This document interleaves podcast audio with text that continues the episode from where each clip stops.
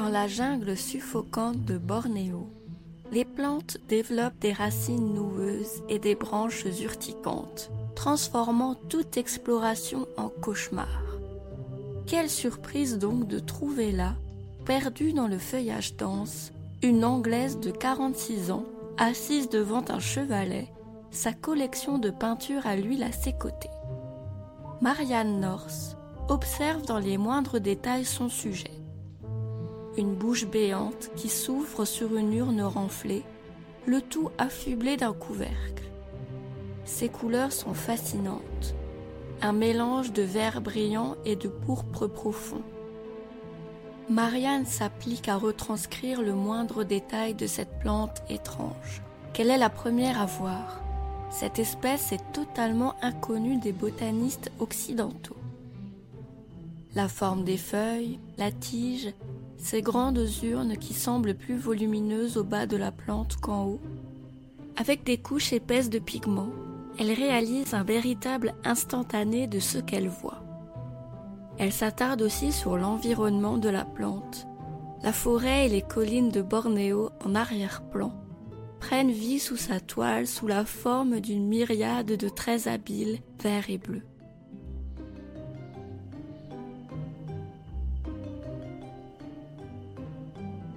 Nous sommes en 1876 et Marianne est au milieu d'un voyage autour du monde débuté un an plus tôt. Elle réalise son rêve, voyager pour peindre les plantes et les fleurs du monde. Un rêve qu'il habite depuis sa plus tendre enfance à Hastings en Angleterre.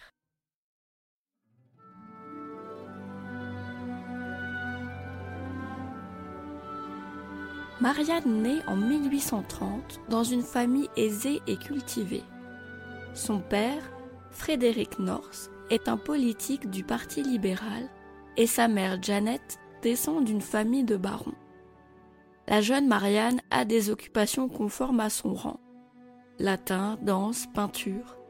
Mais ce qu'elle aime plus que tout, c'est visiter la serre tropicale du jardin botanique de Kew avec son père il a planté en elle la graine de la botanique. Lors de leurs vacances dans le Norfolk, Marianne étudie avec passion les plantes qui poussent autour de la maison et les dessine avec talent. Pourtant, elle ne veut devenir ni botaniste, ni peintre, mais chanteuse. Ses parents la soutiennent, mais sa voix ne tient pas le coup et se brise à force d'entraînement.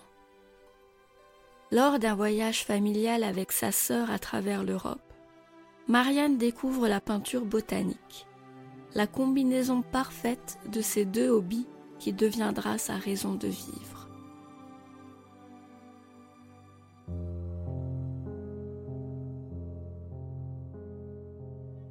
À 25 ans, elle perd sa mère. Sur son lit de mort, cette dernière lui fait une promesse qui va bouleverser sa vie. Ne jamais laisser seul son père père et fille commencent alors à voyager aux quatre coins de l'Europe. Suisse, Italie, Grèce, Autriche. Après le virus de la botanique, Frédéric transmet celui du voyage à sa fille adorée. Marianne consigne ses aventures dans des journaux intimes qu'elle illustre par des croquis. C'est grâce à eux qu'on peut retracer sa vie, qui est à des milliers de kilomètres du quotidien des autres femmes de l'Angleterre victorienne.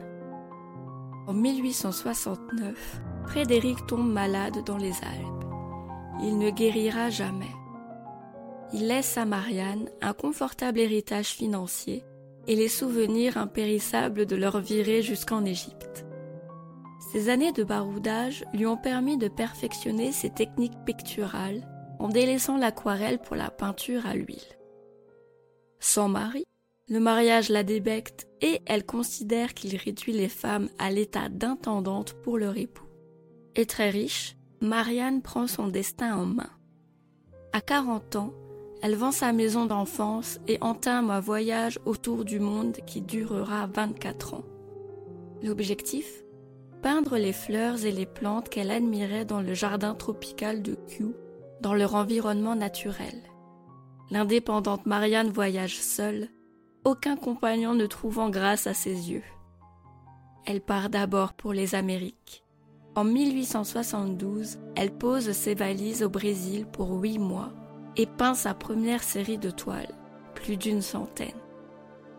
Elle n'a suivi aucune formation sérieuse en botanique, ni en peinture. Pourtant, elle s'applique à représenter fidèlement tout ce qu'elle voit, alors que la photographie est encore réservée à une élite. Fidèle à son tempérament, Marianne fait fi des conventions du dessin botanique. Elle peint les plantes dans leur environnement, ajoutant parfois des serpents ou des insectes dans ses compositions. Le paysage se glisse toujours en arrière-plan de ses toiles, alors que les planches botaniques sont habituellement sous fond blanc. Il n'y a pas que ses techniques picturales qui détonnent, mais aussi son approche scientifique. Si les autres botanistes ne se gênaient pas pour collecter les spécimens qu'ils croquaient, Marianne n'a jamais ramené une seule plante de ses voyages. Pourtant, elle a découvert plusieurs espèces inconnues en Occident. Après Bornéo, le Chili, le Japon, l'Inde, le Sri Lanka, elle poursuit son voyage jusqu'en Australie et en Nouvelle-Zélande en 1880. C'est un vieil ami de son père qui lui conseille cette destination, le célèbre Charles Darwin. Lors d'un bref retour en Angleterre en 1881, elle lui rend visite et lui présente quelques-unes des 300 toiles qu'elle a peintes en Océanie. Darwin s'émerveille devant la vivacité de ses peintures. Je vous suis très reconnaissant de me montrer la plante Australian Sheep, qui est particulièrement curieuse. Si je l'avais vue sur une table à un mètre de distance, j'aurais parié qu'il s'agissait d'un corail du genre Porites. Je suis si heureux d'avoir vu vos peintures australiennes, et c'était extrêmement gentil de votre part d'évoquer avec une grande vivacité des scènes dans divers pays que j'ai vus. Après cette date, Marianne ralentit ses voyages. Un autre projet occupe une grande partie de son temps et de son argent. Elle souhaite exposer ses toiles, plus de 800, là où tout a commencé, dans le jardin botanique de Kew. Avec son argent personnel, elle finance la construction d'une galerie où on peut encore admirer aujourd'hui toute sa production, disposée cadre contre cadre, comme la végétation dense d'une forêt tropicale. Les dernières années de sa vie sont consacrées à la rédaction de ses mémoires, jusqu'à son décès en 1890, à l'âge de 59 ans. Marianne North a voyagé dans 17 pays à travers le monde et a parcouru l'équivalent de deux fois la circonférence de la Terre. Bien que sa production soit rarement citée dans les ouvrages qui retracent l'histoire de la peinture botanique, la contribution de Marianne est reconnue par les scientifiques. La fleur carnivore qu'elle a dépeinte à Bornéo en 1876 porte son nom, Nepenthes norciana. C'est d'ailleurs ce type de plante caractérisés par leur grande urne, qui a inspiré Ampiflore, Pokémon de type plante de la première génération.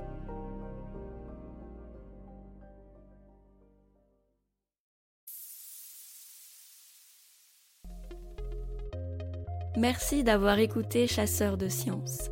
La musique de cet épisode est composée par Patricia Chelade. Au texte et à la narration, Julie Kern.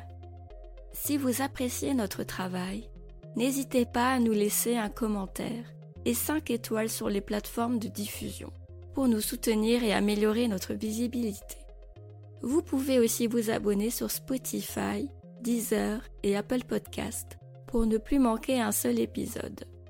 Quant à moi, je vous retrouverai bientôt pour une future expédition temporelle dans Chasseurs de sciences.